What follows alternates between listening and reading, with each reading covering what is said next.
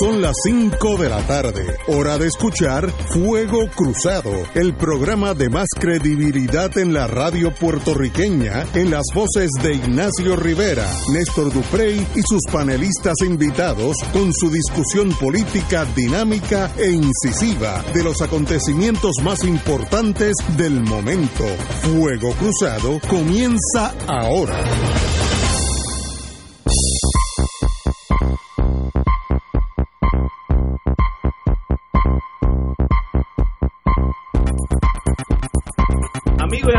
Hoy es viernes, Venerdí.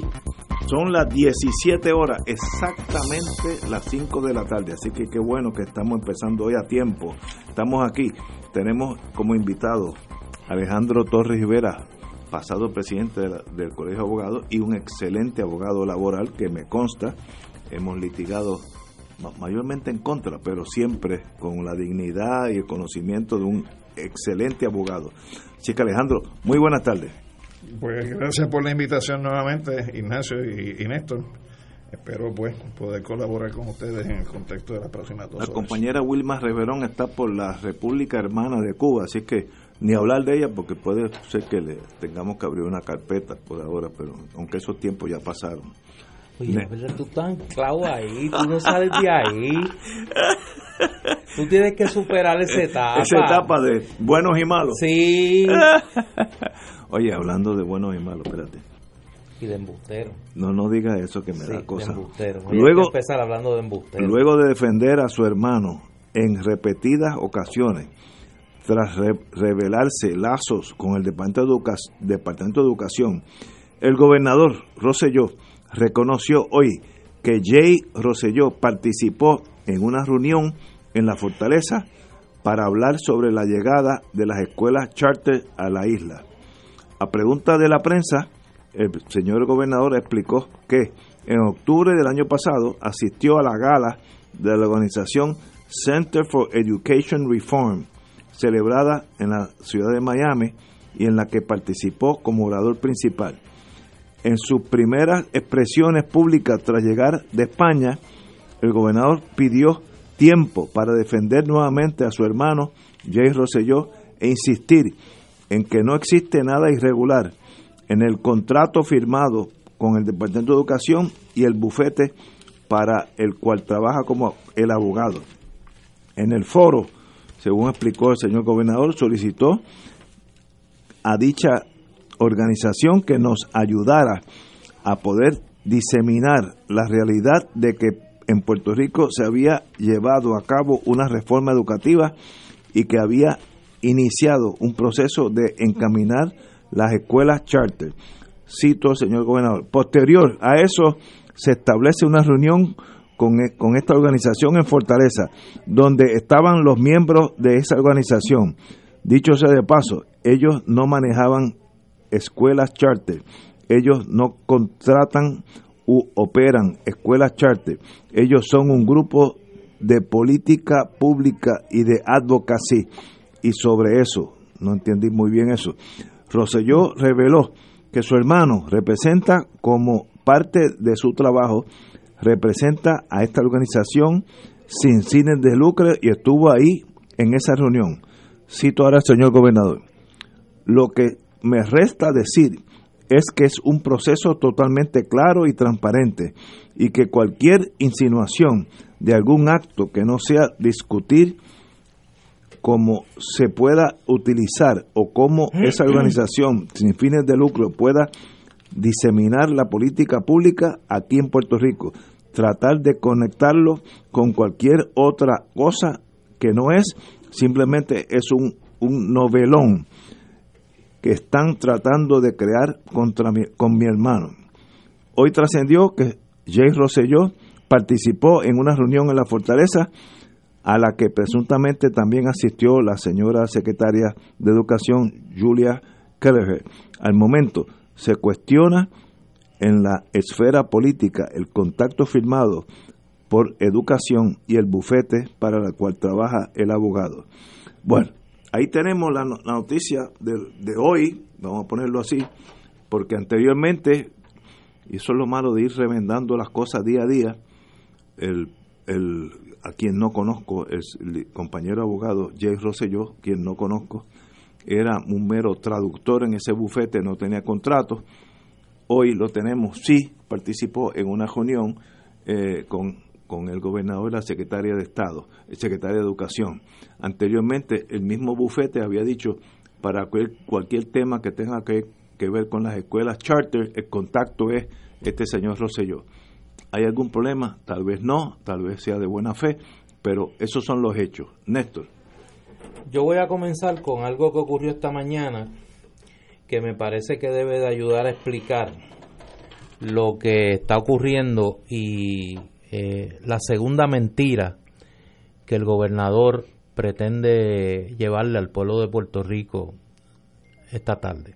Esta mañana eh, el auditor senior de la Oficina del Inspector General del Departamento de Educación Federal, Juan Santiago Díaz, canceló la entrevista que tenía con el presidente de la Comisión de Educación de la Cámara de Representantes, Guillermo Miranda, para discutir la investigación que realiza la Cámara de Representantes sobre el tema de los contratos otorgados por la ex secretaria de Educación, Julia Kelleher.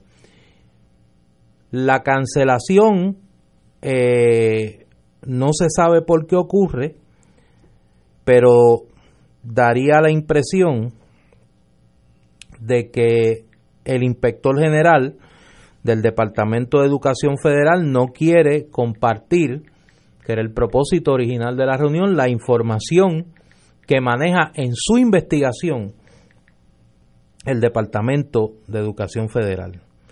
Hoy el gobernador de Puerto Rico esta tarde eh, le miente nuevamente al país cuando trata ahora de justificar la participación de su hermano en todo este asunto, cuando ahora nos dice, luego que nos había dicho primero que su hermano había participado originalmente como traductor del bufete, luego nos dijo que su hermano no era meramente un traductor, que era abogado y que en efecto ese contrato se le había otorgado al bufete donde él trabaja, pero que su hermano no participaba en nada que tuviese que ver con el contrato del Departamento de Educación con eh, este bufete. Ahora nos da una tercera versión de los hechos, que es que él se reunió con una organización sin fines de lucro, para eh, hablar de proyectos comunes del tema educativo y que o oh, su hermano es abogado de esta organización sin fines de lucro también.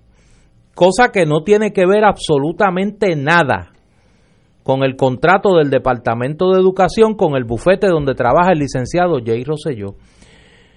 Yo creo que el gobernador de Puerto Rico eh, tiene un serio problema y tiene un serio problema que no se puede resolver intentando por parte de los eh, publicistas de COI de convertir esto en un chiste, de trivializarlo y decir que esto es un novelo. No, mire, esto posiblemente es un delito. Y posiblemente son varios delitos. Y posiblemente implica delitos contra la función pública posiblemente implica tráfico de influencia y eso no tiene que ver nada con una novela. Si acaso tiene que ser calificado como una tragedia. Una tragedia donde la víctima es el pueblo de Puerto Rico. Yo creo que aquí estamos llegando al punto, he insistido en esto desde el día uno, donde la Asamblea Legislativa tiene que actuar. La Cámara de Representantes tiene que comenzar un proceso de investigación el Senado de Puerto Rico tiene que comenzar un proceso de investigación con, con garantías de participación de las minorías y donde el gobernador de Puerto Rico sea citado a declarar.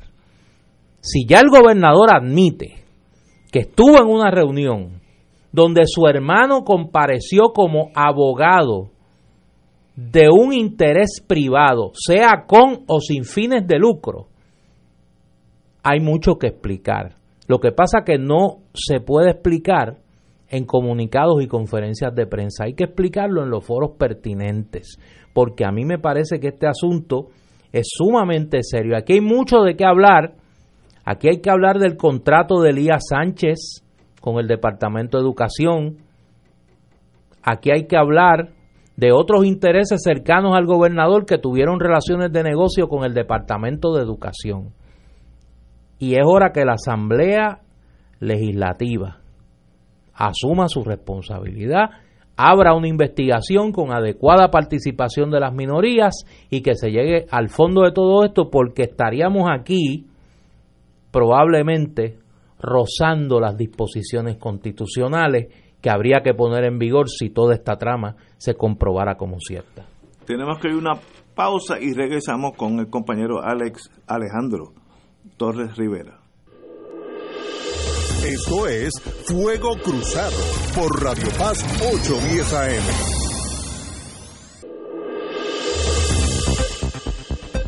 Y ahora continúa Fuego Cruzado.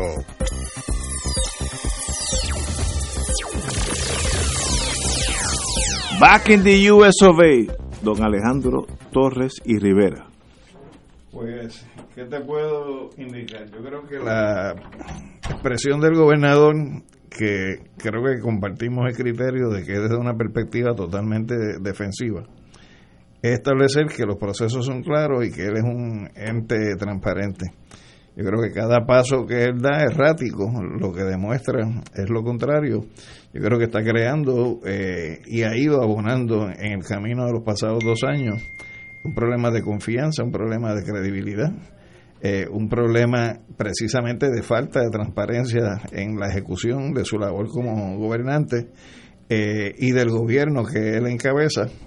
Así que me parece que si hubiera la consecuencia de que esto termine como anticipa Néstor en un procesamiento de él o de funcionarios de su administración, pues la mejor recomendación que uno le debería estar haciendo desde ahora es que recuerde que tiene derecho a ser mudo, porque todo lo que él diga se va a utilizar mañana en su contra. Y todo cuanto ha estado diciendo en los pasados días o en las pasadas semanas son cosas que al hacerse públicas están grabadas, están ahí, eh, y me imagino que cada, cada tropiezo que dé, pues puede ser un elemento eh, que opere en su contra. A diferencia de Néstor, eh, yo no tengo ninguna confianza en que se vaya a dar un proceso de investigación por el Senado o por la Cámara de Representantes. Creo que hay muchas cosas amarradas también en funcionarios de esas dos instituciones de la rama legislativa Así que me parece que esperar o tener la expectativa de que vaya a haber una investigación profunda sobre toda esta situación, pues un, un deseo, un planteamiento totalmente quimérico. Si miramos al pasado, que mucha gente que me está oyendo, que nos está oyendo, pues esta época fue mucho antes de que ustedes estuvieran caminando ya. Eh, el presidente Kennedy nombró secretario de justicia a su hermano, Robert Kennedy y lo hizo abiertamente. Yo confío en mi hermano, mi hermano es un abogado de University of Virginia, es de primera clase que lo fue, y yo lo estoy nominando para que persiga la mafia y todas las cosas de antitrust, y lo hizo muy bien. Mire, ahí no hay problema. Si el gobernador dijera, mire, mi hermano, fulanito Roselló, es de primera clase, que estoy seguro que lo es, yo tengo absolutamente fe en él y yo lo estoy nombrando abogado del gobierno de Puerto Rico en torno a los asuntos de, educación. Pues no hay problema, pues se acabó. Pues mire, a usted le puede gustar o no gustar, pero esa es la realidad. El problema es cuando empieza como, ¿cómo se llama? Un cuentagota, eyedropper, un cuentagota. Gotero. Un gotero. Al principio sí, no, es un mero traductor. No, yo, yo no creo que él tiene ningún contrato con nosotros. Y entonces ese gotero empieza todos los días a echar una gotita. Y no ofendan mi familia. No, exacto. Pues miren, con mi familia no lo nombré porque es mi hermano, tengo confianza en él, no me va a traicionar a mí ni al gobierno de Puerto Rico y yo lo nombro, creo que es un abogado de primera clase, creo, creo que en eso no hay duda en Puerto Rico It is what it is y se acabó el tema, como Kennedy nombró su hermano secretario de justicia en, aquello, en aquellos años de la liberación de los negros en Estados Unidos, del Ku Klux Klan, había problemas de verdad. de los, ah, ¿cómo se llama aquellos señores? Ah, Black Panthers, había problemas en Estados Unidos internos y nombro a mi hermano porque en él confío. Pues se acabó, no hay, no, no hay más problemas. El problema es el gotereo. Todos los días sale un poquito más. No, diga la verdad, take the damage, take the pain, como dicen en el ejército. Si a usted lo hieren, absorba el dolor, coge el dolor y siga para adelante. Porque si no, todos los días, por los próximos cuatro meses, vamos a tener este gotereo que sencillamente nos va a volver loco a nosotros y también a él, porque entonces el gobierno empieza a concentrarse en, en la defensa de, de lo que fueron, no mentiras, pero inaccuracies, eh, cosas que no eran exactas en el pasado.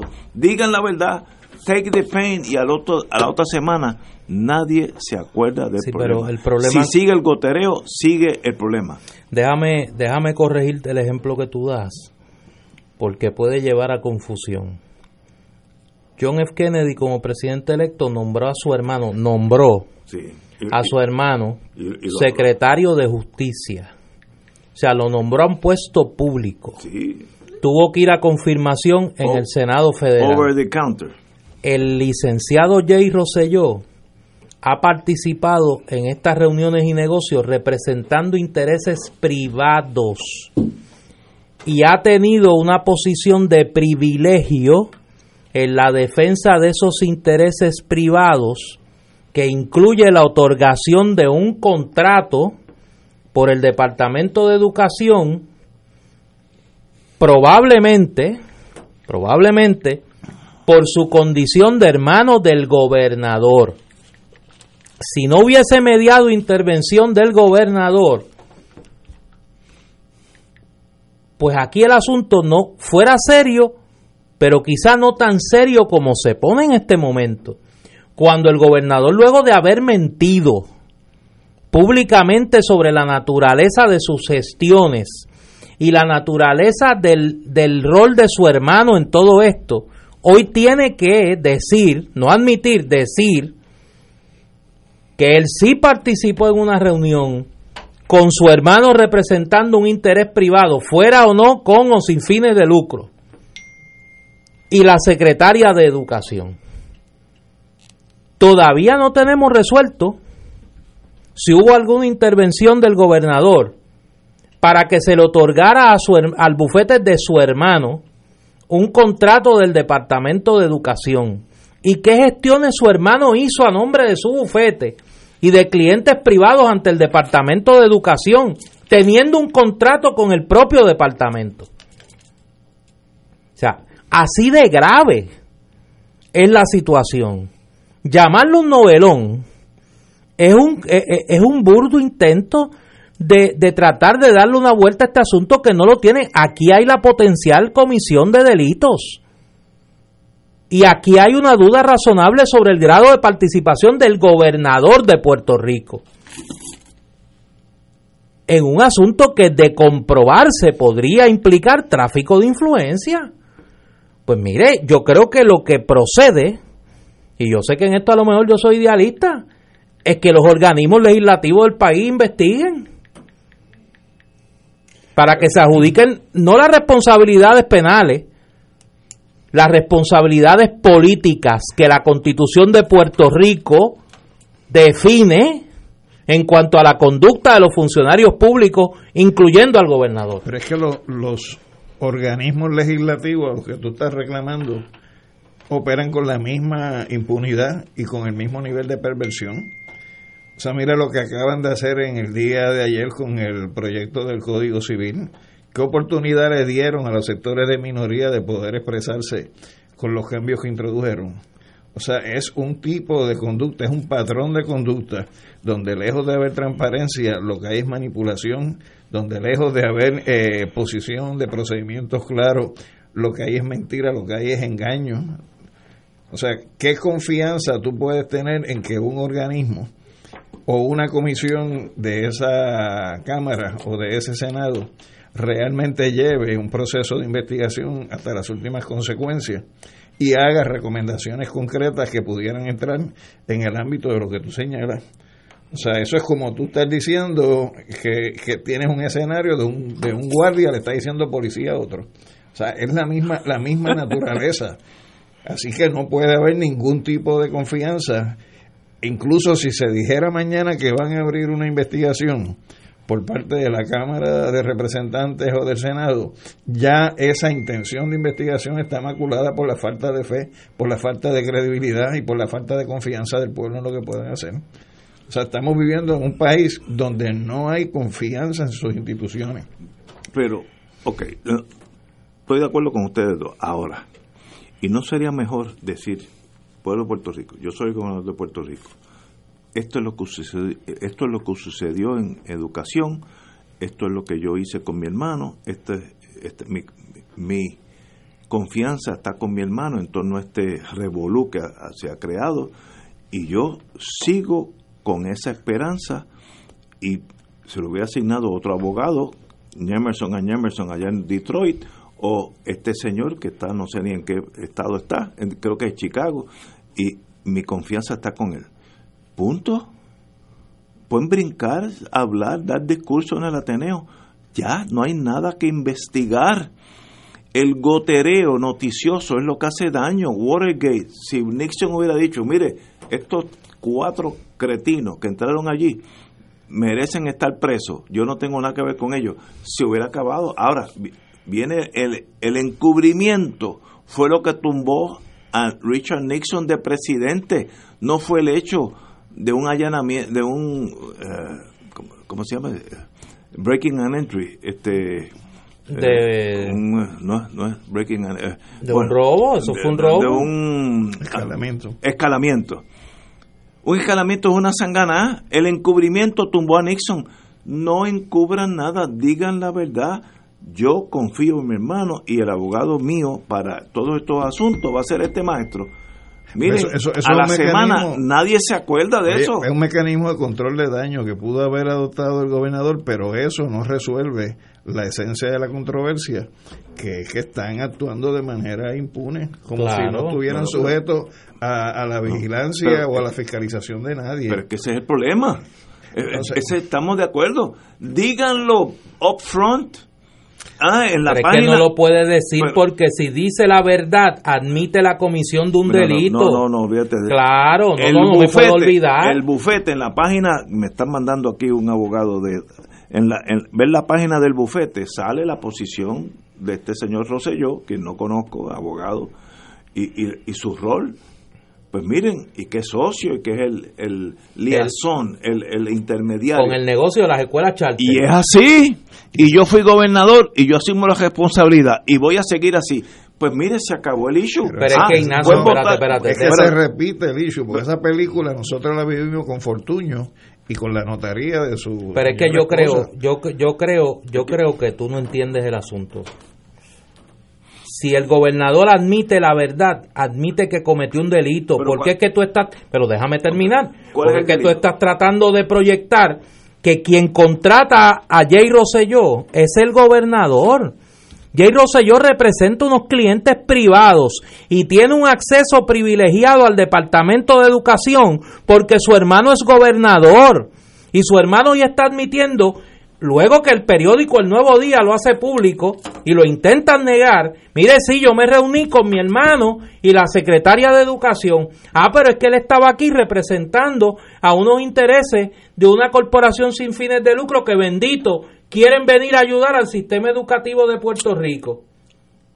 Si eso es verdad, si eso es verdad, esa reunión se da estrictamente por el hecho que el abogado de esa organización sin fines de lucro es el hermano del gobernador y lo coloca en una posición de privilegio. De hecho, no, No se hubiera dado, no se hubiera dado la reunión en Fortaleza Claro. con, una jefa, o sea, con un miembro de gabinete, como era la secretaria de Educación y el hermano del gobernador. Claro. Porque, porque eso no se tuvo en una oficina Lo que no toca cualquiera. Lo que no toca es el otro lado del asunto.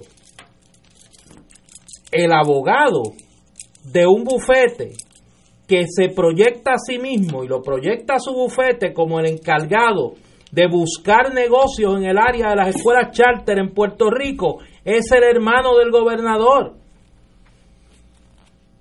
Y el gobernador originalmente negó estos hechos diciendo que su hermano no tenía nada que ver, que era un mero traductor. Ese es el error. Y luego, Ese es el luego que es el embuste que a ti se te olvida, Ese es el elemento perverso. ese es el elemento Error. perverso porque no es un error, Un error. es No, un no, intento no. de engañar al país, Por eso, es que, chico. por eso es que es perverso, porque es intencional. Es intencional. Pero es que estamos discutiendo los mismos hechos. Lo que yo estoy diciendo, damage control, no sigan con el gotereo. Admitan el error. Pero no te La vida está llena de eh, errores. Es que no te hacen caso problema. porque lo vuelven a hacer mañana Ese es en el- otro No, pues, yo sé por qué tú lo haces. Entonces el problema soy yo. Eh, eh, eh, por eso, yo sé por qué tú lo haces. El problema es que si ellos admiten la verdad, probablemente admitirían la comisión no de uno, de varios delitos. Eso que tú llamas error es un delito. No, un error. No es un error. No, no es un error. Y no le digas a la gente que es un error, porque un error es comerse una luz, eh, porque venías distraído y como quieras un delito. Como quieras un delito, Pero- tú le dices un error porque es que yo venía distraído. El policía te va a decir, no, es un delito. Y aquí el delito, y por eso es que hay que llamarlo como es, el delito es tráfico de influencia.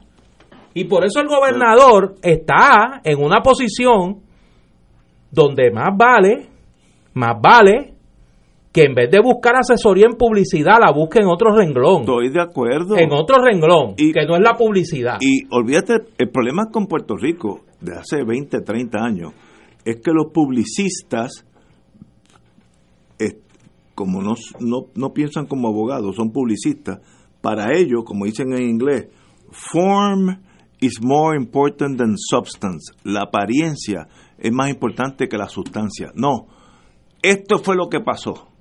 Si cometí un error fui yo.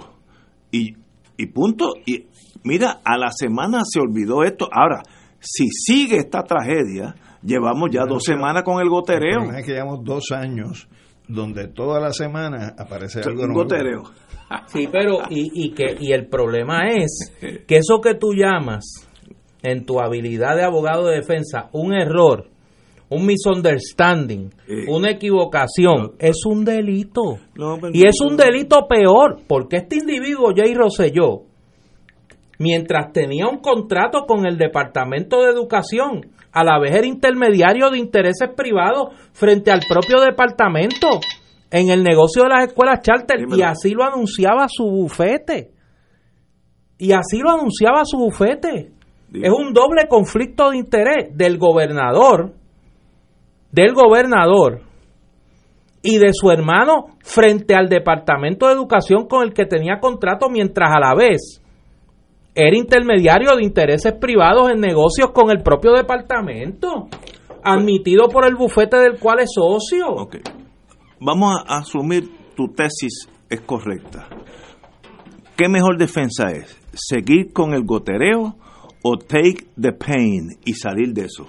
La mejor defensa es actuar limpio. Ah, Actuar bueno. limpio y ser honesto. Pero, pero, Alejandro, así es un llame. No, no, no, pero es que Eso no, no, no, no, no es que sea un ñame. Es que eso debe ser así. Aquí es que debe ser. Oye. es que estamos de acuerdo. Porque lo Oye. contrario es decir que, que, que se vale Cometí un que error. se vale no actuar así. No, no, te- El problema que tiene el problema que tiene Ricardo Rosselló es que cuando él juró ser gobernador, juró hacer cumplir las leyes.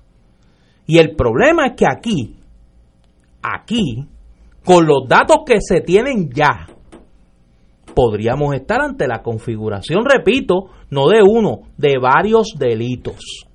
Y el gobernador más vale que deje de hacerle caso a sus publicistas y comience a decir la verdad. Comience a decir la verdad. así yo empecé el programa de hoy. Take the pain y se acabó. A los 10 días ni sabe, ya, ya hay otra crisis y la gente está hablando. Ahora, si sigue el gotereo, vamos a estar cuatro meses con este issue de Roselló, abogado versus gobernador.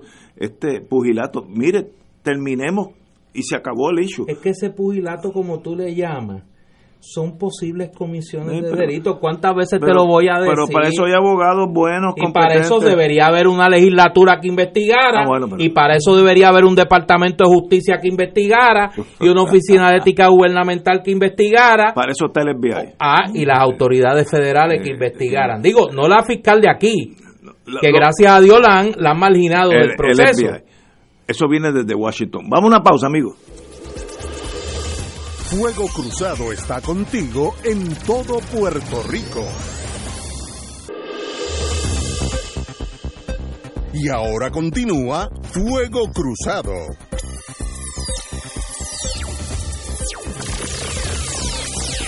Back in the US of A. Gracias por los amigos que me han mandado varios mensajes a todos nosotros sobre este issue que está candente, pero que de verdad se puede llegar a un arrangement. No, yo, yo, te, yo te aconsejo que tú revises tu postura. compañero. Yo me siento está, está pensándolo como fiscal y abogado en el proceso criminal que siempre se puede llegar a un sí, No, no, no, es que, pero, para eso para eso hay una acusación. Es que el abogado se el abogado tomó posesión del analista. No, no, pero hay que primero tiene que haber la acusación y una determinación de causa. Exacto. Y ella está pensando, en, ese escenario. Déjame corregir, déjame añadir. El mejor trabajo que puede hacer un abogado de defensa es reunirse con los fiscales federales o estatales en Washington, en Minnesota y que ni haya acusación. Uno llega a un acuerdo, se comunica a la gente, son seres humanos pensantes, y dicen, oh, pues en este caso no va a haber ni acusación. Esa es la victoria máxima de un abogado. Como decía Sun Tzu, que el general hábil es aquel que derrota al enemigo sin ir al campo de batalla. exacto. Pero no le den con Sun Tzu, muchacho, que por ahí, mira, se monta en esa bicicleta de Sun Tzu y no hay que lo coja. La mejor defensa es cuando no hay ni acusación. Ese es el mejor triunfo. Porque el ser humano ni se afecta. Porque si a ti te acusan, aunque salgas inocente, siempre hay dolor, hay una cicatriz. Oye. Pero si ni te acusan, pues no pasó nada. Y a, veces en la vida, we can reach an arrangement. Es que en inglés, se, hasta el lenguaje hasta se, presta para eso. Suena poético. sí. Compañero, don Néstor estoy preocupado porque he recibido mensajes de varios buenos abogados. No, buenos abogados, felicitándome, felicitándome y ofreciéndose. O sea, que, que el problema es que el gobernador no tiene buenos abogados. O sea, porque aquí el problema, ¿quién lo tiene? El funcionario público es el gobernador. Porque como muy bien él dijo, ya Julia Keller no es funcionaria pública. Julia Keller ahora va a pelear por su libertad. No vamos a hablarlo en plata. Julia Keller va a pelear por su libertad. O sea, religiosamente sería que la salvación del alma es una cosa individual. Bueno, como decía ese gran prócer Leo Díaz Urbina, la salvación es individual. La salvación es individual. Y el aquí el funcionario público es el gobernador. Oye, pero mientras todo esto ocurre ayer, nosotros no tocamos un tema que es realmente bochornoso. Eh, Ayer se dio a conocer el presupuesto que se ha sometido por parte del gobierno de Puerto Rico a la Junta de Control Fiscal. Y se dio a conocer... Esas son las ocho páginas. Exactamente. Se dio a conocer que al Centro Médico de Puerto Rico se le están reduciendo 30 millones de dólares en su presupuesto y a la Universidad de Puerto Rico se le están reduciendo 86 millones de dólares. Increíble. En el mismo presupuesto, a la oficina del gobernador se le aumenta el presupuesto 31 millones de dólares. Y a la Comisión Estatal, y a la comisión estatal de Elecciones. Entonces tú dices, bueno, ¿qué mente, ahora digo yo, para usar la palabra que usa Alejandro muy bien, qué mente perversa puede diseñar un presupuesto donde se deja al centro médico prácticamente en el hueso para operar y a la oficina del gobernador se le aumenta prácticamente la misma cantidad de dinero que se le quita al centro médico, se le da a la oficina del gobernador. Entonces mira la justificación que eh, levanta el gobernador, que es más peligrosa todavía. Cito, Ahora Fortaleza tiene un sinnúmero de otras funciones que se habían establecido para ejecutar política pública. Sobre el asunto de los recortes les puedo contestar que esto se hizo en evaluación de lo que se podía manejar, de las eficiencias administrativas y la implementación de los cambios que se iban a hacer. Hay ciertas áreas en las que estamos invirtiendo y para poder invertir en prioridades hay que hacer esto.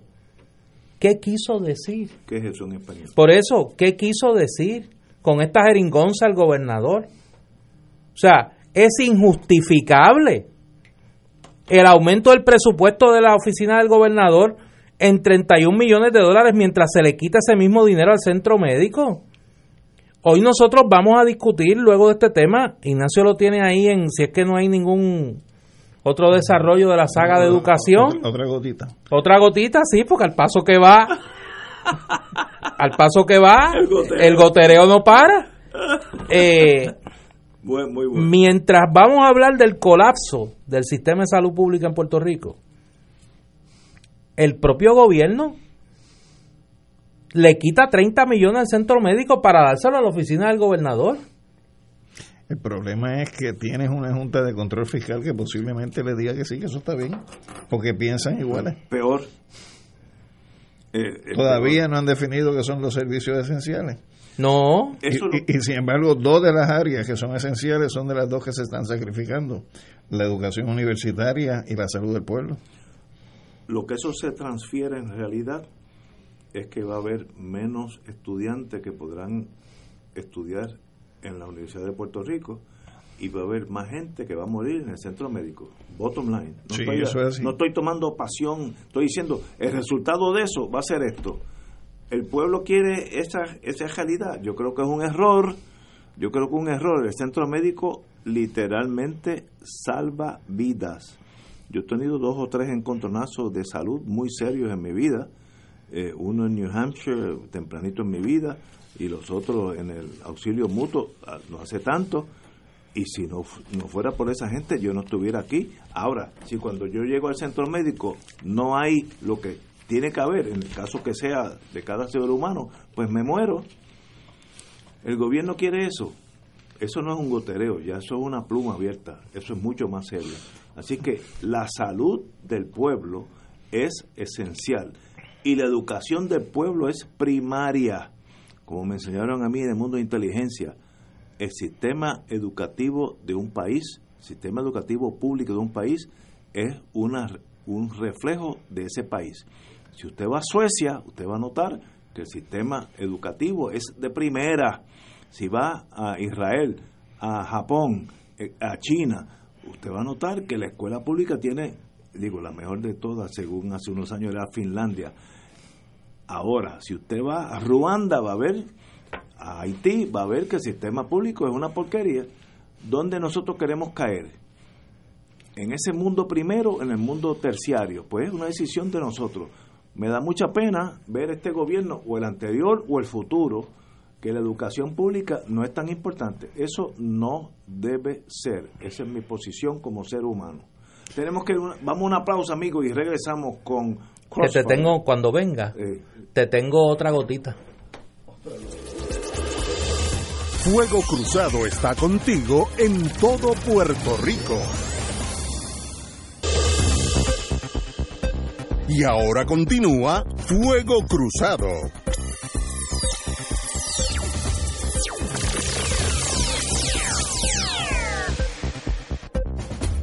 Back in the US compañero don Néstor Duprey. Dije cuando nos íbamos a la pausa que traía otra gotita y es que el periódico Metro acaba de publicar una nota sobre las expresiones del gobernador que discutimos anteriormente sobre este tema de el Departamento de Educación y los vínculos de negocio de su hermano Jay. Y Metro amplía la información que se conoce desde esta mañana sobre la reunión que se celebró en la fortaleza y voy a citar. Sobre la reunión en la fortaleza, Metro pudo corroborar con fuentes propias que fue coordinada por la asistente de Kelleher, contratista externa, Vanessa González Mayor, y que pretendían visitar dos escuelas en la región de San Juan. La coordinación de las visitas a las escuelas fue asignada a la ahora secretario interino Eligio Hernández y a la hora subsecretario interino Eleuterio Álamo. Al llegar de la reunión en la fortaleza con los hermanos Rosselló, Uy, eso suena. Los hermanos Rosselló suena como a. La familia Genovese. La familia Genovese. Serían los hermanos Rosello. Los hermanos Rosello. The Rosello Brothers. eh, Keller informó a personal de las áreas de asuntos federales, escuelas charters y comunicaciones del Departamento de Educación sobre el encuentro en la mansión ejecutiva, según aseguran fuentes de este diario. Tradúcelo al español.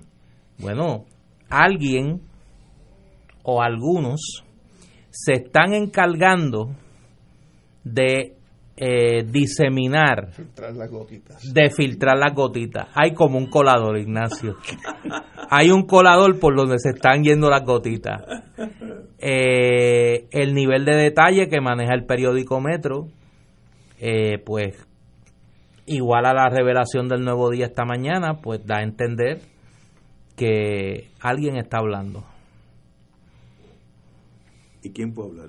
No sé, al que los que saben, los que saben de qué pasó y qué está pasando. Yo no, no quiero la que más la que más sabe es Keller. Bueno, lo que pasa es que ya en esa reunión. tiraba un doble C Ya en esa, en esa reunión ubican No, dos- yo te dos dejo que tú hables. Te ubican dos subsecretarios. que han sido premiados con el puesto de secretario interino y subsecretario. Uno de ellos dejado originalmente por Kelleher, tratando de pasar ahí una bola de nudillo como secretario interino, que quedó en suspenso. que quedó en suspenso por acción del Senado, que es el mismo que, le, pi- que, que públicamente pide que le den las autoridades federales inmunidad a Julia Kelleher para que hable. De verdad que no. no. No, tú no entiendes. No, No, Mientras más te explico, menos entiendes. No, no sé. Pero es bien fácil. Take the pain. Sí. Admitan los errores y el mundo al otro día sigue caminando. Si no, va a ser un gotereo periodístico todos los días por semana. Mira, admitan lo que pasó. Se acabó. Mire, esto fue así, así. Yo hice, tomé esta decisión, bien o mala la tomé, yo asumo la responsabilidad y, y se acabó. ¿Tú sabes cuál es el detalle? Que si se dejaran la llave de paso, Explota la tubería. pluma, no, no, no, no, mañana te abren el grifo por otro sitio. Ah, Sí. bueno, sí, sí. Porque ese es el verdadero novelón. El novelón va a ser Que el. va- todos los días hay todos un los días capítulo nuevo. va a salir un capítulo nuevo. Como decían los españoles, un culebrón Sí, todos los días va a salir un. ca- No, no, y ya de, esto está. distintas, de distintas No, cosas. no, y ya no es día a día, es hora a hora. Pero mira, mira. Esta mañana salió algo, esta tarde salió otro poquito. Y fíjate cómo es cada vez que el gobernador trata de colar una mentira, inmediatamente sale información que lo el desmiente. problema, Néstor, es que no es una mentira sobre un issue o sobre un asunto. Es todos los días un asunto nuevo sobre el cual hay mentiras. Sí, pero sobre este en particular, yo creo que se le está Yo lo que creo es, complicando el panorama. si fuera consejero del señor gobernador, que no lo soy, es aléjese de los publicistas que para ellos en inglés se dice form is more important than substance. La apariencia es muy superior a la realidad. No, no, bregue con la realidad. Ese es en el rol de asesor, pero en el rol de abogado, que tú le dirías? Mientras menos hable, mejor. Fíjate, qué qué fácil es si fuera abogado. Eh, we won't talk. No, se acabó. Pero mire, no, no siga con el gotereo, es un error. Yo, estos hechos que ya han salido, mire, esto fue lo que pasó. Tan, tan, tan, tan, 1, 2, 3, 4, 5 y 6. Punto. Yo asumo la responsabilidad. Al otro día la gente ni sabe de lo que pasó. Ahora, si sigue cada día, sale, no, primero yo no sé, mi hermano en realidad era traductor, no, pero aguanta, era socio ahora, no, él- él- él nunca estuvo aquí, no, ahora sale que estuvo reunido en Fortaleza. Ese gotereo hace más daño que la realidad. Pues mire, usted está utilizando a su hermano, que obviamente es un abogado competente, para pregar con unos problemas legales que tienen que, ver con Puerto Rico. Y se acabó el issue. Take the pain. Pero, ¿Y por qué no habla con un abogado? bueno, estoy ¿Por seguro. qué no habla con un buen abogado? Sí, no, no, de verdad. No los Hay- frat kids, o- oye, no son los chamaquitos de la fraternidad que andan con él para arriba y para abajo. Que hable con un buen abogado. Consejo gratuito. Aquí un amigo me dice, el que está goteando, la gotedera sale de Kelleher. Yo no sé si eso es posible o no, pero ya hay alguien que tiene, está buscando el, el centro del gotereo. Pero fíjate que una de las informaciones que dice que el cuando llegó al Departamento de Educación, lista que es, le contó a todo el mundo de su staff de la reunión. Según esta información. Sí, sí, sí, no. Bueno, sencillamente, señores, hay que pasar esa página y seguir para adelante. No, es que esas la educación no de un país. fácilmente. No, no, no, no pasan a menos que tú digas, mire, esto es lo que pasó, se acabó. Lo que pasa es que la teoría detrás de cejar la página es que después tú cierras el libro. Y el problema es que el libro no se puede cejar. No se puede cerrar. Sí, sí, se puede. Mira, aquí hay un amigo No, no, que me escribe. pues, si se puede, no se debe. Mira, aquí, aquí me escribe un amigo que por poco me río en el aire, pero tuve que aguantarme. Me dice, bendito, Ignacio le está buscando una probatoria. Ignacio lo que está buscando, tú no entiendes, me dice, como tú, eres, tú no eres abogado, tú no entiendes. Ignacio lo que está No, buscándole una probatoria. no va a pasar Lo nada. encontró culpable y le está buscando una probatoria. No, no va a pasar nada. No. que la verdad surja Sí, y no haya que irla ave- averiguando todos los días. sí. Surge- es como una como una herida grande. Peor es tener un, un- que todos los días te salga una gotita de sangre de tu cuerpo, a la larga te mueres, pero una herida grande tú la curas, le pones sutura y se acabó y sigues caminando. El gotereo te mata a la larga, Van a tratar de hacer a Julia Keles en la mala de la película. que lo es. y van a decir esto fue Julia Keller, Que que, era es. una pilla, que era una corrupta, y mira, mi pobre hermano lo trató de sonsacar y le ofreció villas y Castilla, y miran el lío que nos ha metido, yo por confiar en esa mujer, Estoy los totalmente oigo, los oigo, Válgame. los oigo, estoy totalmente de acuerdo contigo. que le caiga todo el peso de la, De ley, la ley. a Julia Keller. Porque es expendable. Por eso, En estas cosas hay que ser también militar. sí, no, no, por a- eso, a que eso va a venir. No, Eso va a yo- venir. yo lo Vela dudo. lo que va a venir. La justicia triunfará. Vela lo que va a venir. La, justicia se hará sobre Vela lo que va a los venir. Señores, son casi las seis. Vamos a una pausa, amigos. Fuego Cruzado está contigo en todo Puerto Rico. Y ahora continúa Fuego Cruzado.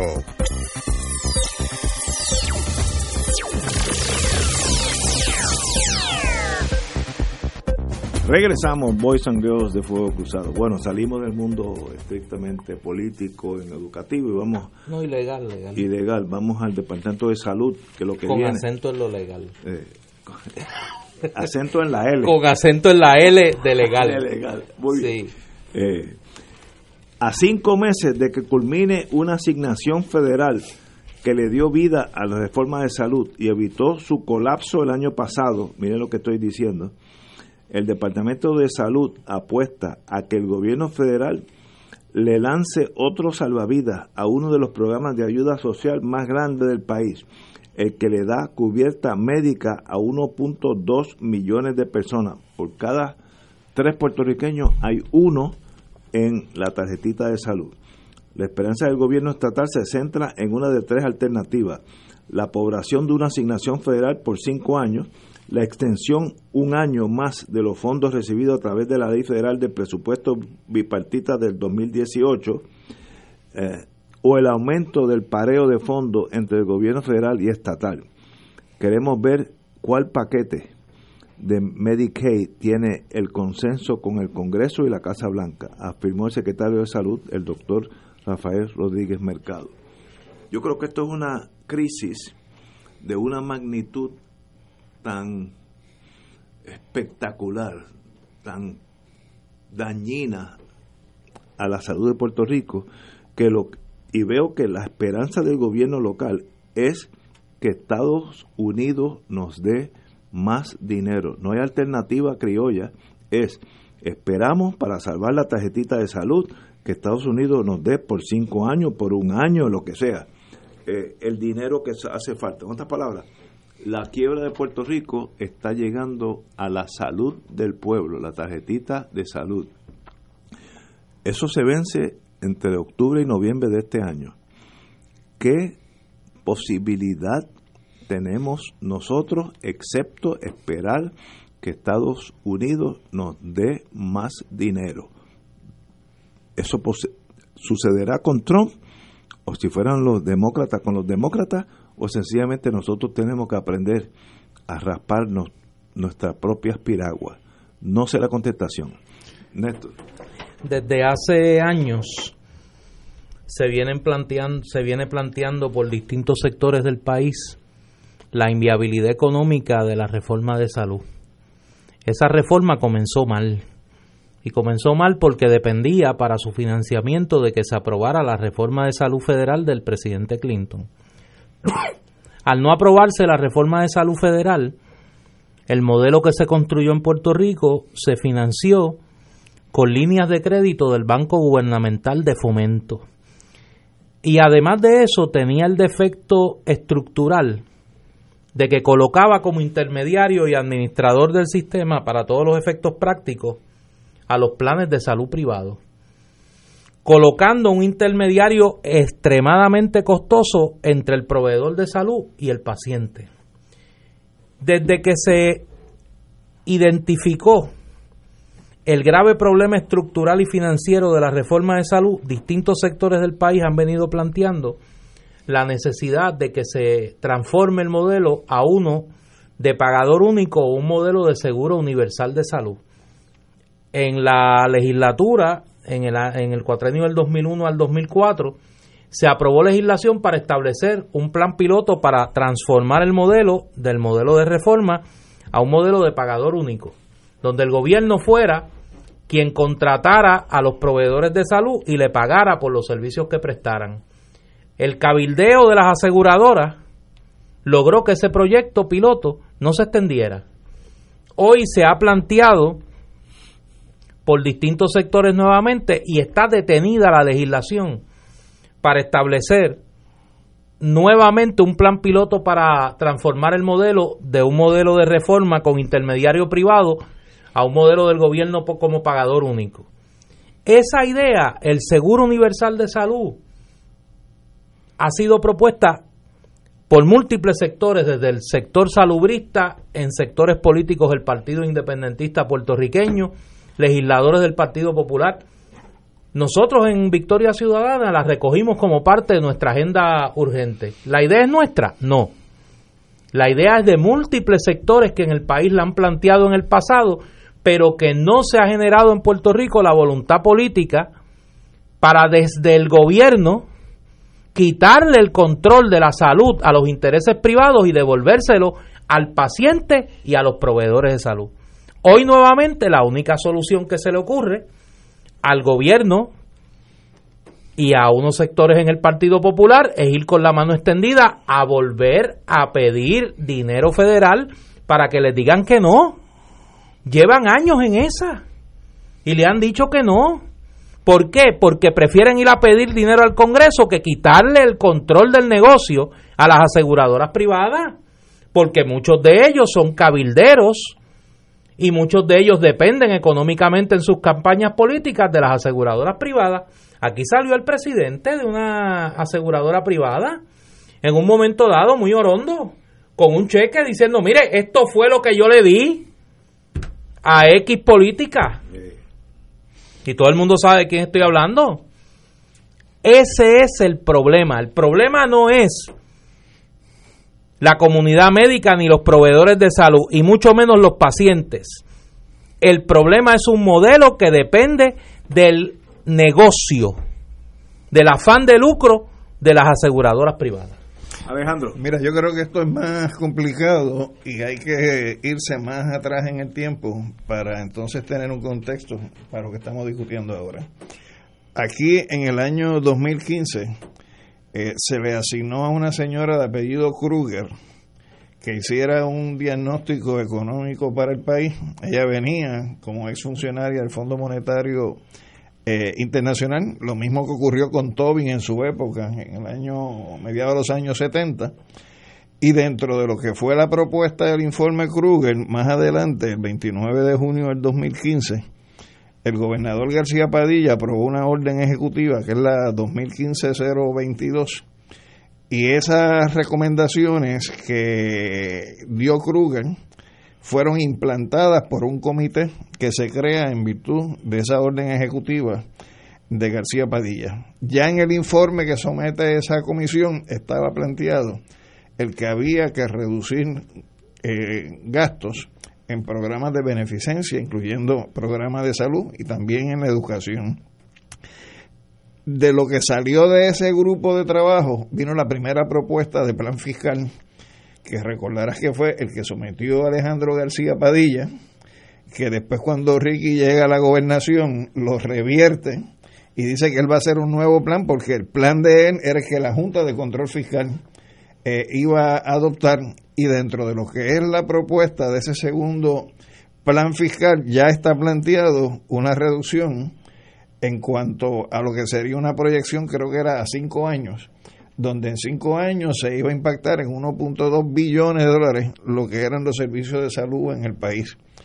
Por lo tanto, independientemente de lo que estamos viendo ahora, este año, ya desde el año 2016 el sistema de salud está herido de muerte en este país.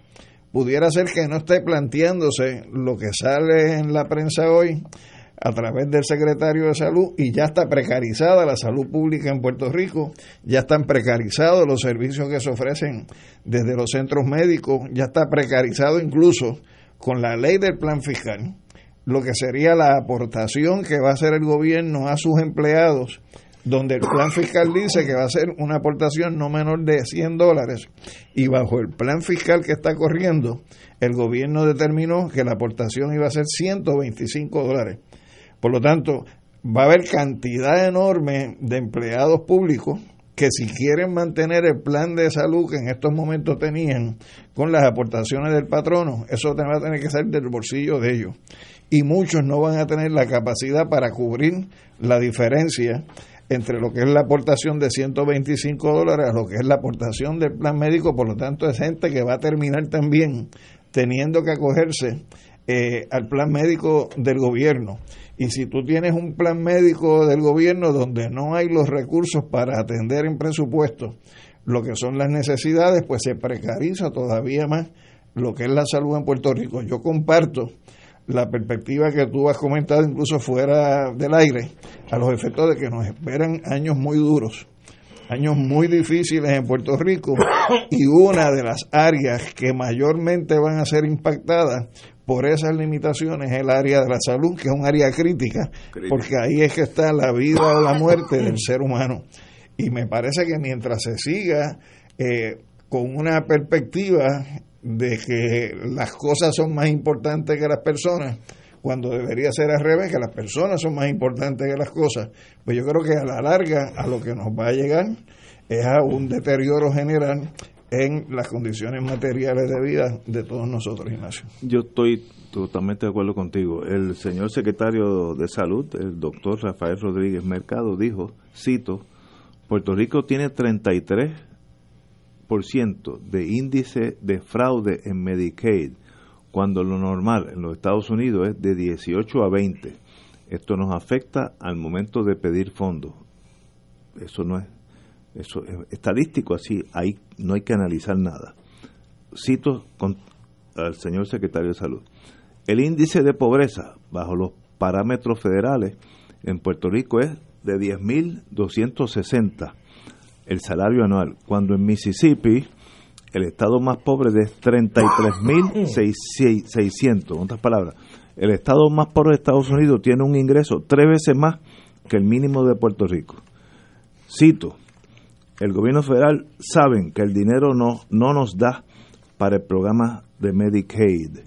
Pues señores, lo que está diciendo el secretario de Salud es de dónde va a salir ese dinero si Estados Unidos bajo Trump, bajo Trump, no es Kennedy ni Lyndon Johnson, bajo Trump, dice yo no le voy a dar un centavo más, aquí va a haber una crisis a finales de este año, no estamos hablando de aquí a 20 años, a finales de este año va a haber una crisis con la tarjetita de salud, donde sencillamente pues no va a tener cubierta y muchos médicos no van a aceptar una tarjeta para la cual no le van a pagar. Así que, ¿qué se puede hacer? La única solución, si no ayudan los Estados Unidos, es que salga del presupuesto general de Puerto Rico, que ya está, ya está comprometido bajo promesa. Así que estamos entre dos espadas, una por delante y una por detrás. ¿Qué hacemos? Cambiar el modelo. Sí, hay que hacer una revolución completa. Que Cambiar el modelo de salud. pero eh, no le veo como que la gente no, no está en esa de... ¿Qué gente? Quienes no están Eh, en no, esa... el secre- gobiernos. Es el secretario de salud y No, es el gobierno de, al de gobierno. Rosselló. Eh, Pero sí, estoy de acuerdo. Eh, pero me da mucha pena porque estamos hablando de gente que va a morir en el centro médico o que ni tan siquiera van a llegar al centro médico porque si la ambulancia no los recoge a tiempo, cuando llega al centro médico lo que hay ya es, Es que un ya cadáver. eso está pasando. Ya está pasando. Es eso que se está estamos- pasando. estamos si de ahora, mismo han tomado la decisión de quitarle 30 millones al centro médico Que eso es y dárselo a la oficina del gobernador. Inconcebible. Eso no tiene que ver con el que el Congreso te dé o no dinero. No, no, eso es. Eso es una interno. decisión de Nosotros- chura nuestra, de chura del gobierno de Ricardo Rosselló. Pues, en, en un presupuesto ya reducido, exacto. como en un 20% de lo que Exacto. era un presupuesto de 5 años. Y a la Universidad de Puerto Rico le apean cuántos millones más, una cosa, un número estrambótico. Ochenta y pico de Ochenta y millones. pico de Néstor millones. habló ahorita de 40 en términos operacionales, pero si tú sumas a lo que es el incremento en la matrícula que van a tener los estudiantes, son 97 millones de pesos. 97 Menos. millones. No, no, que van a tener que estar sacando, Sí, sí, sí. eh, pagando casi 150 dólares de crédito en una universidad pública. o sea, Increíble. Que es casi en, privada. en, en, en, en- en los grados de bachillerato. Sí, eh, se está privatizando de facto la Universidad de Puerto Sí. Rico, que es una, una gran tragedia. Seis y cuarto. Tenemos que ir a una pausa, amigos. Esto es Fuego Cruzado por Radio Paz 810 AM. Y ahora continúa Fuego Cruzado.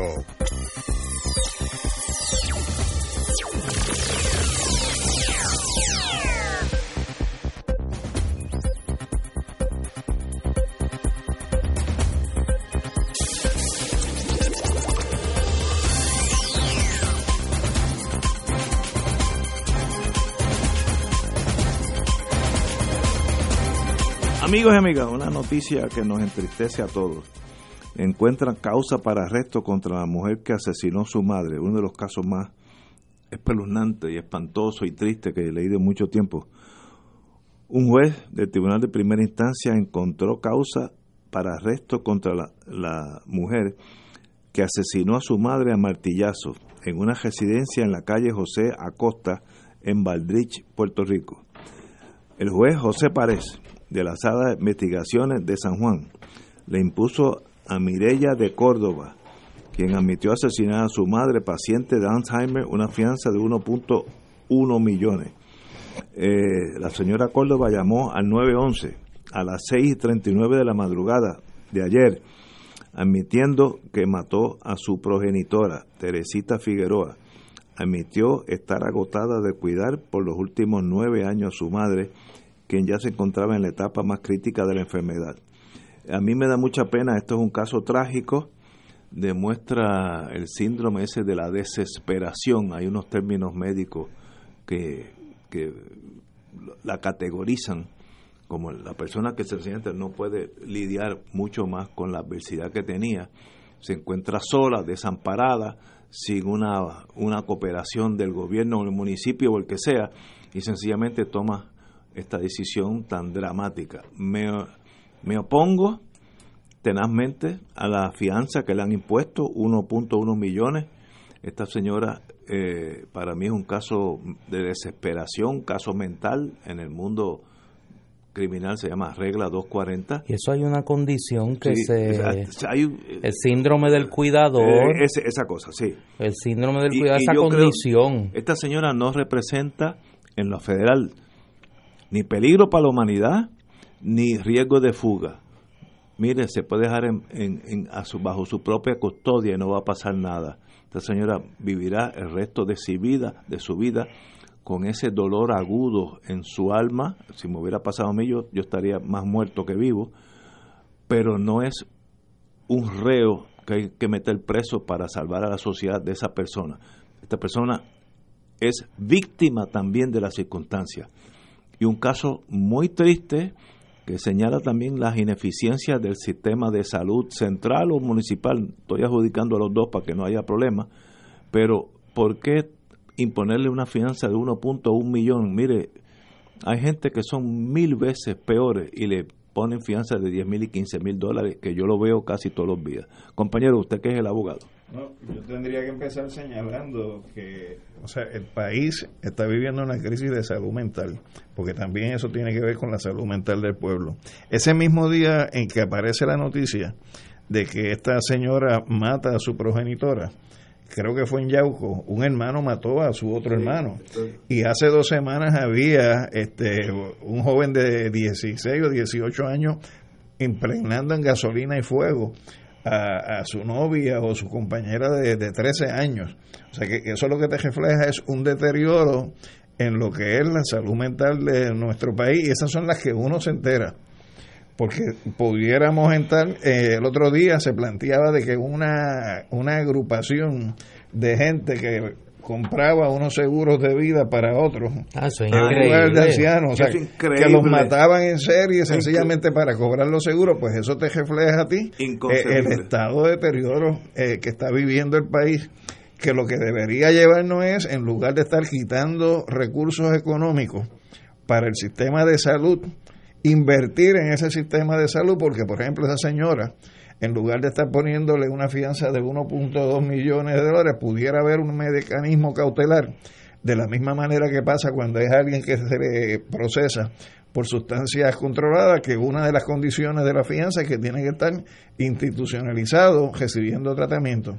Pues esta señora pudiera estar recibiendo un tratamiento que a lo mejor es urgente y necesario en estos momentos porque tú no sabes que esa señora pueda hacer contra sí misma estando en prisión porque sencillamente no puede pagar la fianza o no puede tener acceso a unos servicios de salud que definitivamente no lo va a recibir en la prisión donde va a tener que permanecer en custodia preventiva en lo que en su día pues llegue a juicio.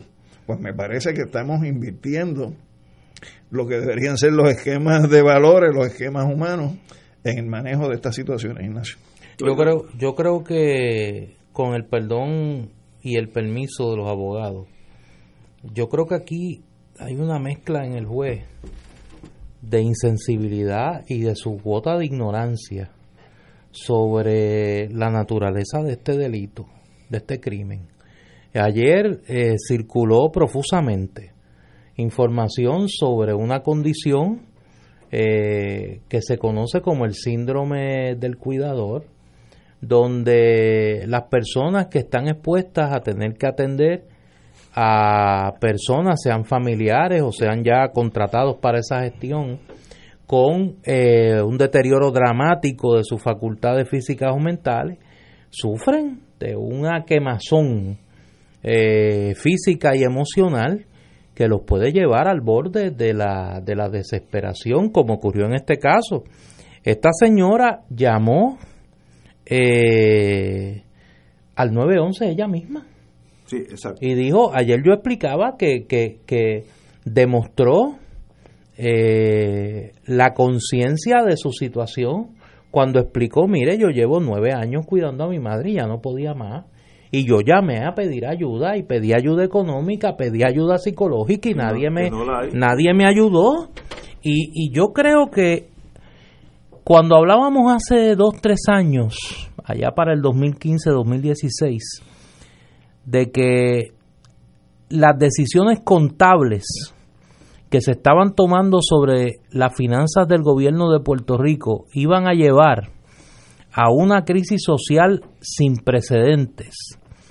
Cuando se hablaba de una crisis humanitaria en Puerto Rico. ¿Ustedes se acuerdan de eso? A veces uno habla de eso como si hubiese sido hace 40 años, eso fue hace tres años. Cuando luego del informe Kruger, que muy bien señalaba Alejandro, eh, durante la administración de Alejandro García Padilla, para los que se les olvida, eh, y alguien me preguntaba los otros días que si yo pensaba, ahora que estaba fuera del Partido Popular, que el PNP y el Partido Popular eran iguales, y ahí pues yo no sé si el Partido Popular en su conjunto, pero hay, no no hay fotografías que se pueden se pueden explicar con la realidad. Eh, las imágenes tienen un contexto y tienen un tienen una sustancia que las explica por sí solas. Eh, pues desde esa época se venía hablando de que esto iba a pasar. Lo estamos viviendo. Lo estamos viviendo en las familias que la precariedad los lleva a la desesperación. Lo estamos viviendo en los ancianos que viven en unas condiciones de abandono y de pobreza extraordinaria.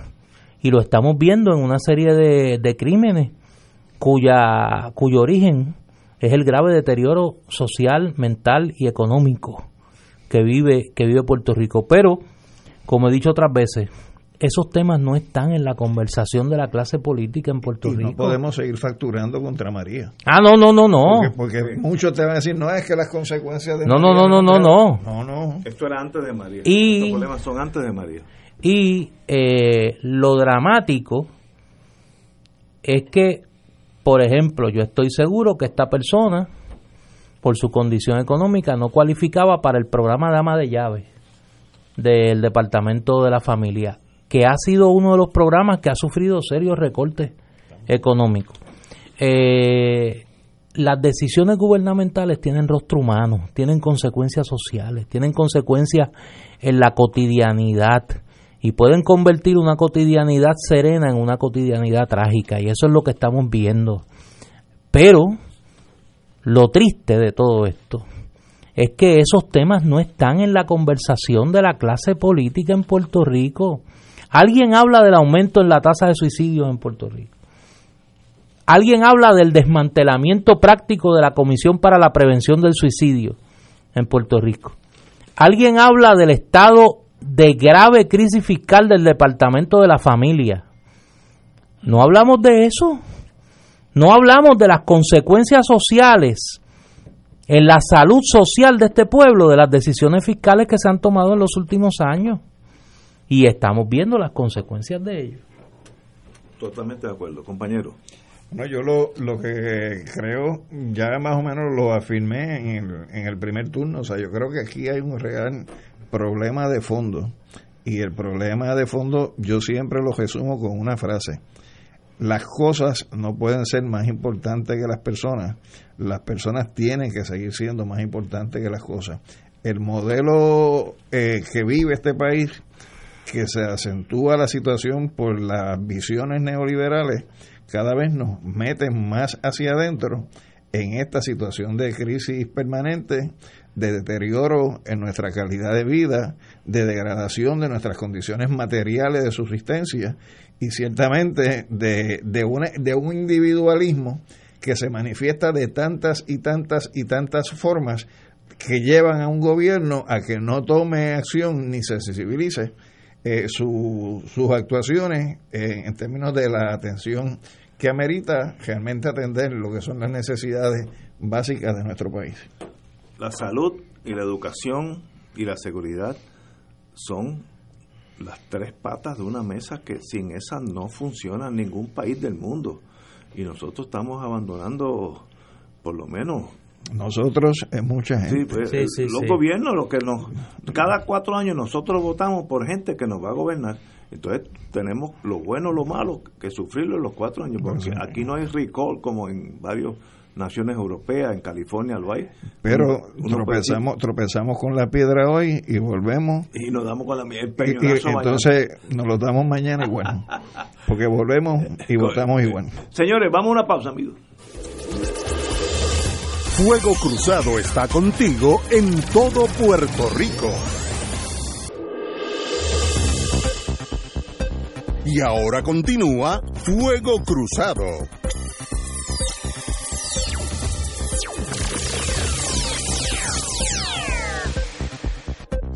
Regresamos, amigas y amigas. Parece que va a haber otra votación sobre el estatus. Ay, bendito sea Dios en el panorama del Comité de Recursos Naturales de la Cámara de Estados Unidos, el debate de estatus es aún un asunto distante. Yo pensé que iba a decir candente, no, es distante, que es peor. El congresista demócrata Darren Soto, de Florida, ya ha reconocido que su proyecto de ley a favor de la misión de Puerto Rico como Estado requerirá cambios al aceptar que puede ser necesaria una nueva votación en la isla. Regreso a la realidad. Eh, exacto, back to reality. Aterrizó. Aquello que en 90 días íbamos a ser el Estado, ya el mismo señor después que no cogió ni una firma más allá de la comisionada, eh, un proyecto que no tiene a nadie, es una mala señal en Estados Unidos, aunque sea para eh, darle dinero a, a, la Marina de Guerra. Si nadie te firma el proyecto, tú estás solito. Ignacio, y en lo que estás leyendo, ¿dan el número del proyecto? No, no dicen. Tú sabes que yo hice un rastreo el mismo día que lo radicaron y en ningún sitio aparecía ese proyecto. Aquí no está. Hice una gestión a través de terceros con la legislatura y nadie pudo obtener el proyecto. Y cuando finalmente, después de varios días, se consiguió la copia del proyecto, el proyecto no tenía número. Ni número. Imagínate. Y entonces la pregunta es, ¿el proyecto existe? radicado. Si tiene número, si no tiene número, no está radicado. Pues, pues, entonces, la, por eso te digo que aterrizó finalmente. Silencio en la noche. Porque me parece que presentar un proyecto de esa naturaleza, que es esquizofrénica la cosa, porque si tú dices que tú ganaste una consulta de estadidad, pues tú no tienes que radicar otra medida para que entonces en 90 días te den la estadidad. Eh, y tú no puedes estar en una semana diciendo que vamos por una consulta de estadidad sí o no, porque es necesario reafirmar el triunfo en favor de la estadidad.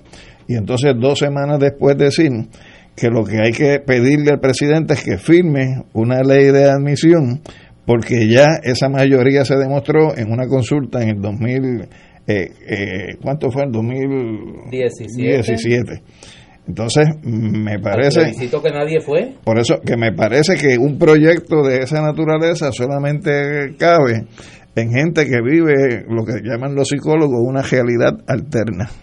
El, el congresista Darren Soto, cito, ante la oposición del presidente Trump, tenemos que hacer preparativos alternativos. Quiere decir, olvídate de mi proyecto. La, culpa es de Trump. Sí, la culpa es de Trump. Trump ni sabe que eso se radicó. Y el compañero Roberto Prats, aspirante a la candidatura del, del Partido Popular, dice, la ley promesa, la recuperación tras el huracán María y el estatus no mezclan. Esto es una especie de, de Aristóteles del Partido Popular. O sea, no hablen del estatus vamos a dejar todo como está y mejorar la economía, que es el Partido Popular de los años 60. Pues estamos por ahí. Pero lo de dar en Soto un verdadero letdown, un, una ley, un proyecto natimuerto, sabíamos que no tenía chance, pero él dice, en realidad como tenemos a Trump ahí, tenemos que celebrar este, un nueva, una nueva votación en la isla. Por Trump. Pues, por Trump, que eso es embuste.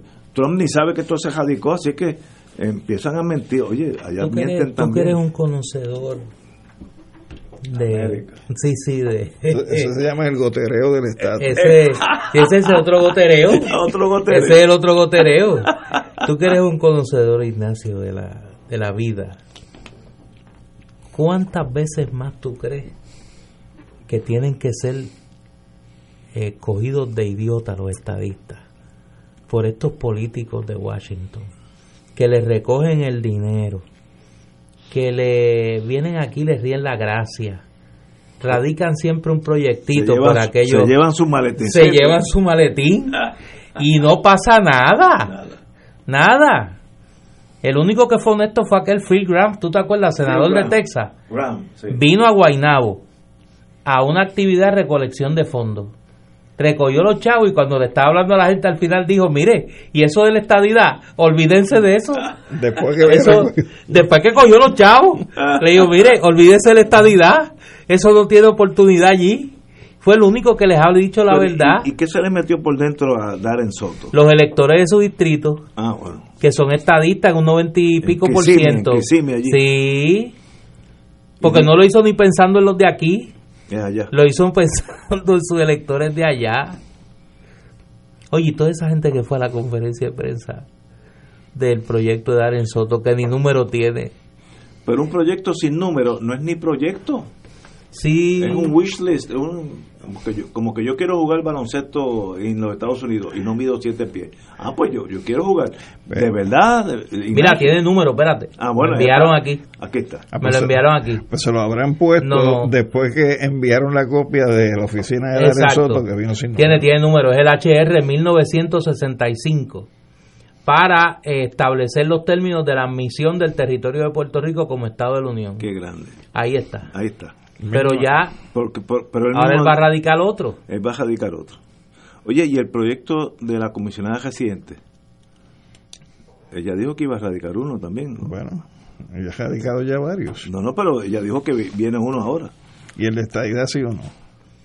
Bendito. Pero eso no es de ella. Ese no, No, es pero ¿dónde anda eso? No, ese es otro también del, del gobierno, pero como que... Y había un comité de la estadidad, el, el Tennessee Committee, algo así, Sí. ¿te acuerdas? El plan, oye, ¿qué quedó Plan el comité Tennessee. aquel?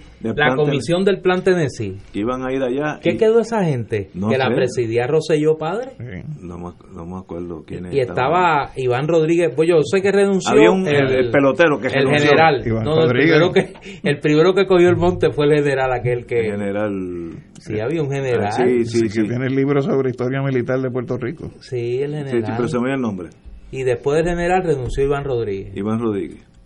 Que Sí. dijo, esto es más difícil que estar en las grandes ligas. Mira, ni cacharle a Nolan Ryan, ni cacharle a Nolan Ryan era Iván- más Iván difícil dijo, que esto. ya las rodillas no me sostienen, pasar Sí. tantos años esperando. Digo, esto, eh, cacharle a Nolan Ryan era más fácil. Pero, queda nada. En, en este momento no hay nada en torno hacia el camino hacia la estadidad. En este momento, estoy hablando, mañana puedo hacer otra cosa. En este momento no hay nada en el Congreso. Voy a hacer, voy a decir esto y, y vamos a hacer que se me zafó. Hay que buscar a un Millard Tidings en el Senado de Estados Ajá, oye, Unidos. sí, eso está bueno. Hace falta un Tidings en el Senado de Estados Unidos. Si yo fuera... Y, y que, y que se lea el libro tuyo. No, yo se lo regalo. Yo se lo envío. Yo se lo envío. Si aparece un tiding, yo le envío el libro. Porque yo creo que si apareciera un tidings en el Senado de Estados Unidos, tendría más acogida que todos estos intentos de... Mira, Trump lo recibe en Casablanca, en la oficina oval, y publica un tweet a las 5 de la mañana. A las 7 no, a las 5 publica un tweet y dice Make America Great Again and Puerto Rico Great Again. MAGA, Make America Great Again. Sí, MAGA. hace falta un tidings en el Senado federal. Hay que buscarlo. No lo cuque. No, no, hay que buscarlo, hay que buscarlo. No lo cuque. Hay no. que buscarlo. A empujar la independencia. No, no, sí. Yo conozco a mis muchachos. Con una libre asociación a término fijo. Ese era el proyecto Tiding. eh, En, en, en que en la terminología contemporánea era un Commonwealth de verdad, no el de este muchacho, de el que se viste de jíbaro, eh, para ir a quebradilla a buscar voto. Sí, se ve, es jíbaro part-time. Él es cabildero de día y jíbaro de noche. y dijo que, Sí. que la economía va primero, que el estatus no tiene nada Sí, que el estatus no está en issue. No, si él se fue para el 40. él se fue para el 40. Ay, Dios mío, santo. Yo Sí, no- pero hace falta un tidings, Ignacio. No estoy de acuerdo. Pero es que no- allá no hay allá no hay ni interés de nada. No, yo creo que sí. Yo creo que sí. Allá la economía Yo creo que la puerta está abierta. El problema es que nadie la quiere cruzar. La puerta está abierta hace rato. Nadie la quiere el cruzar. valor estratégico y militar de Puerto Rico para los Estados Unidos ya es cero. Pues eso cambia el escenario completo. El- la Marina ya no tiene The Crown Jewel, que era Vieques y Ceiba, ya no existe. ¿Y cuál es el interés de Estados Bueno, Unidos aquí? todavía están, porque todavía siguen con las instalaciones en Montepirata, todavía siguen con el polígono de guerra electrónica, todavía tienen el polígono norte y sur, Sí, pero eso, eso los no- outer range, sí, pero eso no, no. pero eso tiene importancia, no es que se pierda, Pero antes, se reconfigura de una manera distinta. yo estuve, cuando estaba en la Guardia Costanera, ellos venían el primer lunes de febrero, of course, los almirantes no son bobos, vienen cuando, cuando hay que huir del, del invierno a dispararle a Vieques. Invitaban, se llamaba Unitas, que eran invitados Ujú. los, ma- la, la, la La Marina de de, de Latinoamérica, escogidos. Chile siempre venía, Argentina, Brasil, Ay, se me olvidan ahora de eso Colombia. Era, eso era un año con el movimiento de las manecillas de gelo y el año siguiente a la inversa. Ah, ah, Te cogían por un lado el Atlántico y, el otro año el Pacífico.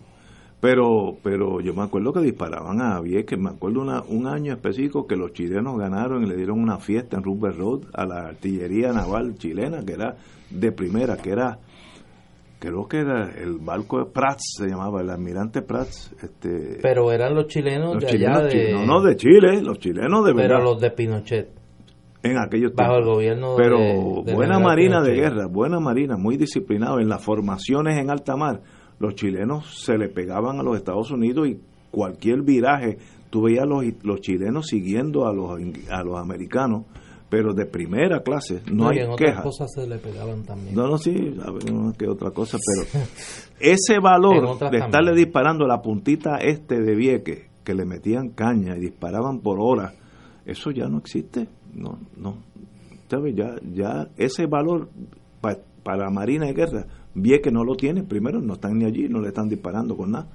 Así es que eh, el mundo cambió y nosotros seguimos políticamente pensando que Puerto Rico tiene tanto valor para los Estados Unidos que nosotros, Estados Unidos va a hacer todo por darnos todo el dinero que queramos para la medicina, eso no es ya así. No quiere decir que sea con Trump, puede ser con Kennedy. El valor de Puerto Rico es menos que antes. Bueno o malo, it is what it is. Vamos a una pausa, amigos. Fuego Cruzado está contigo en todo Puerto Rico.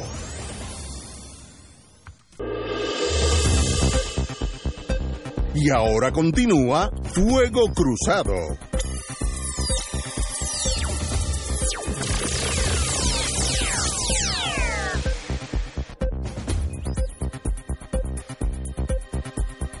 Amigos y amigas, compañero don Néstor Duprey y Salgado. Como hoy ya mismo entramos a la parte de la historia, eh, hoy, tal día como hoy, en 1945, falleció en la tarde en su residencia veraniega de Warm Springs, Georgia, el presidente Franklin Delano Roosevelt.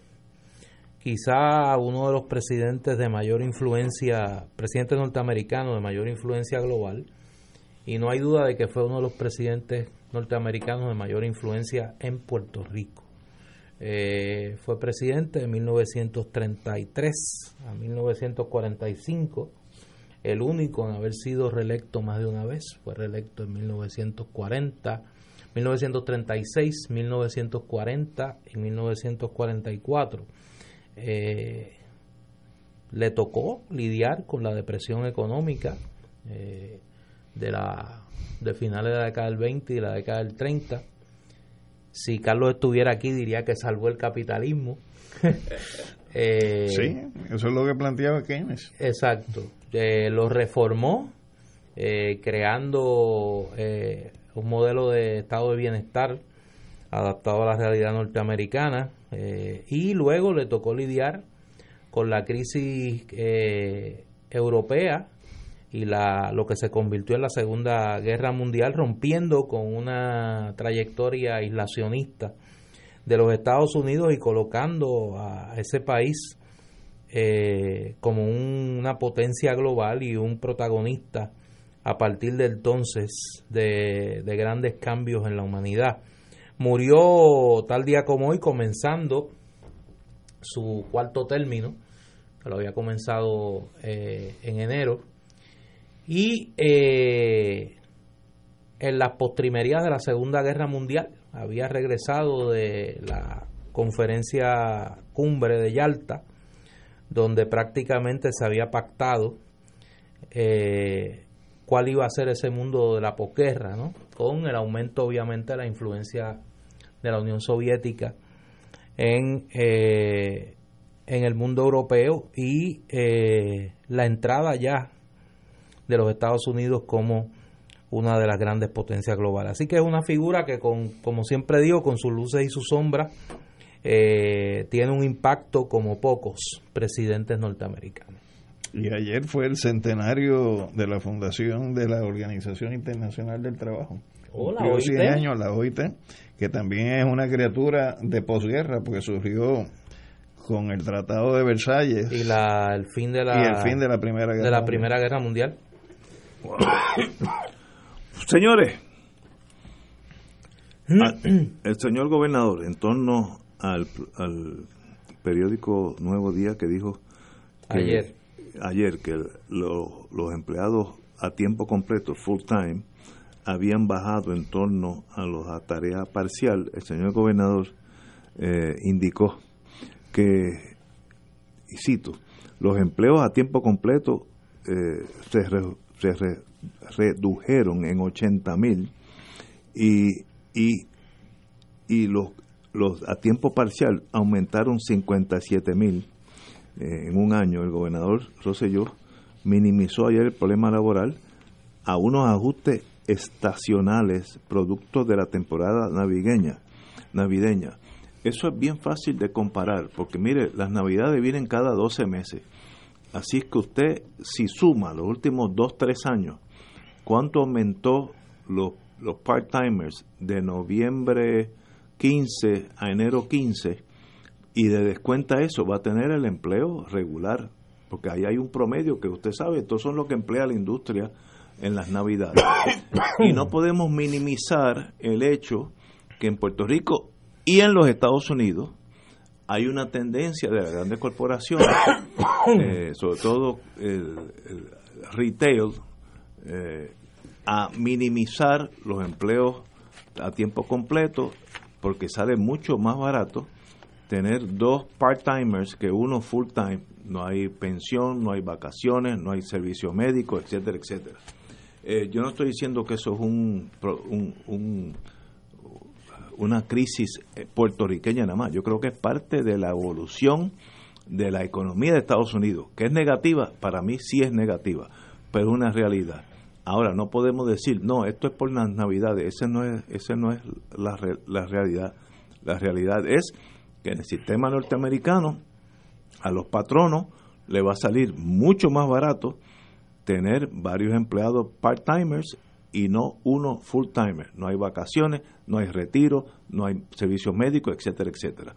Aquí hay un abogado que brega mucho con eso, así que usted sabe algo de eso. Compañero, Alejandro. Mira, yo creo que, que esa premisa que la, la afirman y la reafirman como si eso fuera letra escrita en piedra, no necesariamente es así. Porque un empleado a jornada parcial es el empleado que tiene que trabajarte dos trabajos. Por lo tanto, hay un deterioro mayor. Eh, eso viene acompañado con complicaciones desde el punto de vista de su familia, desde el punto de vista de la crianza de los hijos, desde el Estipulado. punto de vista de la salud. Pero además, como está precarizado el trabajo, va a ser menos productivo, Ignacio. Totalmente de Y al ser menos productivo, pues no necesariamente eso representa para el capitalista, para el patrono, pues un beneficio. A la larga puede convertirse en su contrario. Yo estoy totalmente de acuerdo contigo. Yo estoy en contra de esa epidemia de trabajo a tiempo parcial. Eh, tengo aquí, antes de irnos, un recordatorio. Eh, este fin de semana, como todos los fines de semana, la actividad cultural allá en Librería El Candil pues está intensa, pero particularmente mañana sábado a las 5 y 30 de la tarde se va a dar el conversatorio Los Buenos del Caos con mi querido amigo Eduardo Lalo. Don Eduardo Lalo, eh, uno de nuestros grandes escritores y sobre todo un gran provocador del pensamiento. Así que mañana la cita es en Librería El Candil a las 5 y 30 de la tarde, el conversatorio Los Buenos del Caos con Eduardo Lalo. Y hoy tengo por aquí que hoy viernes 12 eh, a las era a partir de las 6 de la tarde, pero me imagino que debe estar un poco atrasada, se proyecta en el anfiteatro Mullín Sufrón de la Universidad Ana Geméndez, recinto de Cupey, eh, el documental de Black Panther sobre ese grupo tan impactante en la política y la sociedad norteamericana en la década de los 60. Esto es hoy a partir de las 6 eh, hay conversatorio a las 8 y 30 y recepción a las 9 de la noche. ¿En dónde? En el Anfiteatro Muñiz Sufrón de la Universidad Ana Geméndez, recinto de Cupey, el documental de Black Panthers. Wow. Yo Usted vivió esos años de... Yo, viví esos años. De los Black Panthers. Y vi cuando, sobre todo en, en California, la policía de Los Ángeles tenían como meta la erradicación de las panteras negras y mataron un montón de muchachos, entre ellos algunos revolucionarios y otros sencillamente que estaban al lado de los revolucionarios, pero hubo muchos asesinatos, había lo que se llamaba eh, eh, parada, vamos a decir que fulanito era Black Panther y la policía de Los Ángeles lo seguía y lo paraban por alguna violación de tránsito, violación de tránsito y si decía algo le pegaban cuatro tiros, eso hubo un montón de esos casos desgraciadamente para, eh, para eh, la vergüenza de aquellos años por el establishment blanco con los Black Panthers. Ah, que fue una época violenta, sí lo fue. Que había que también encarcelar a algunos que otros Black Panthers porque iban a quedarse con California, sí también. Pero también hubo mucho abuso, hubo de los dos. Eh, usted también vivió esos años, usted tiene una que otra canita, así que sabe de lo que estamos hablando. Bueno. ¿Te acuerdas aquel gran levantamiento afroamericano en Watts, creo que era? que se llamaban, que se quedaron con, toda una zona de, control de poder negro. Sí, sí, sí. Este, enfrentando a la policía y, a unidades de la Guardia Nacional. Llegaron la Guardia Nacional y al final, pues. Ese, ese levantamiento y la guerra de Vietnam fueron la causa de la debacle de la presidencia de Lyndon B. Johnson. La guerra de Vietnam. Rompió el sueño liberal de la gran sociedad. Eh, eh, Lyndon Johnson es uno de los presidentes que más ha hecho por la por e, la, ley de derechos la igualdad de derechos civiles. Muy ahora Vietnam lo mató. Emocionalmente lo mató yo creo que no tenía otro remedio. La ley de derechos civiles no fue una iniciativa de... No, venía fue, Kennedy. Fue la iniciativa que se generó por el sector demócrata y a él no le quedaba otra alternativa. Corrió, corrió en eso. Porque tampoco uno puede, porque haya firmado la ley, eh, hacerle una estatua. No, pero pero pero hay, hay, hay unos casos donde él tenía que conseguir votos en el sur y él casi extorsionaba a los senadores del sur, decir, mira, o me vota a favor, me acuerdo palabras de él, or I will run you down. Yo sé tu secreto, o votas pues con esta. Imagínate qué demócrata era. No, no, ese muchacho era, conocía el sistema. Era tejano, era con, tejano. con ese toque de esperanza del sistema democrático. Pero esa ley fue esencial para lo que pasó después en Estados Unidos.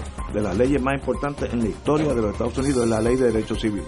Señores, será hasta el lunes. Nos vemos el lunes. gracias, Alejandro. Bien, gracias a ustedes. Alejandro, un privilegio que estés aquí con nosotros.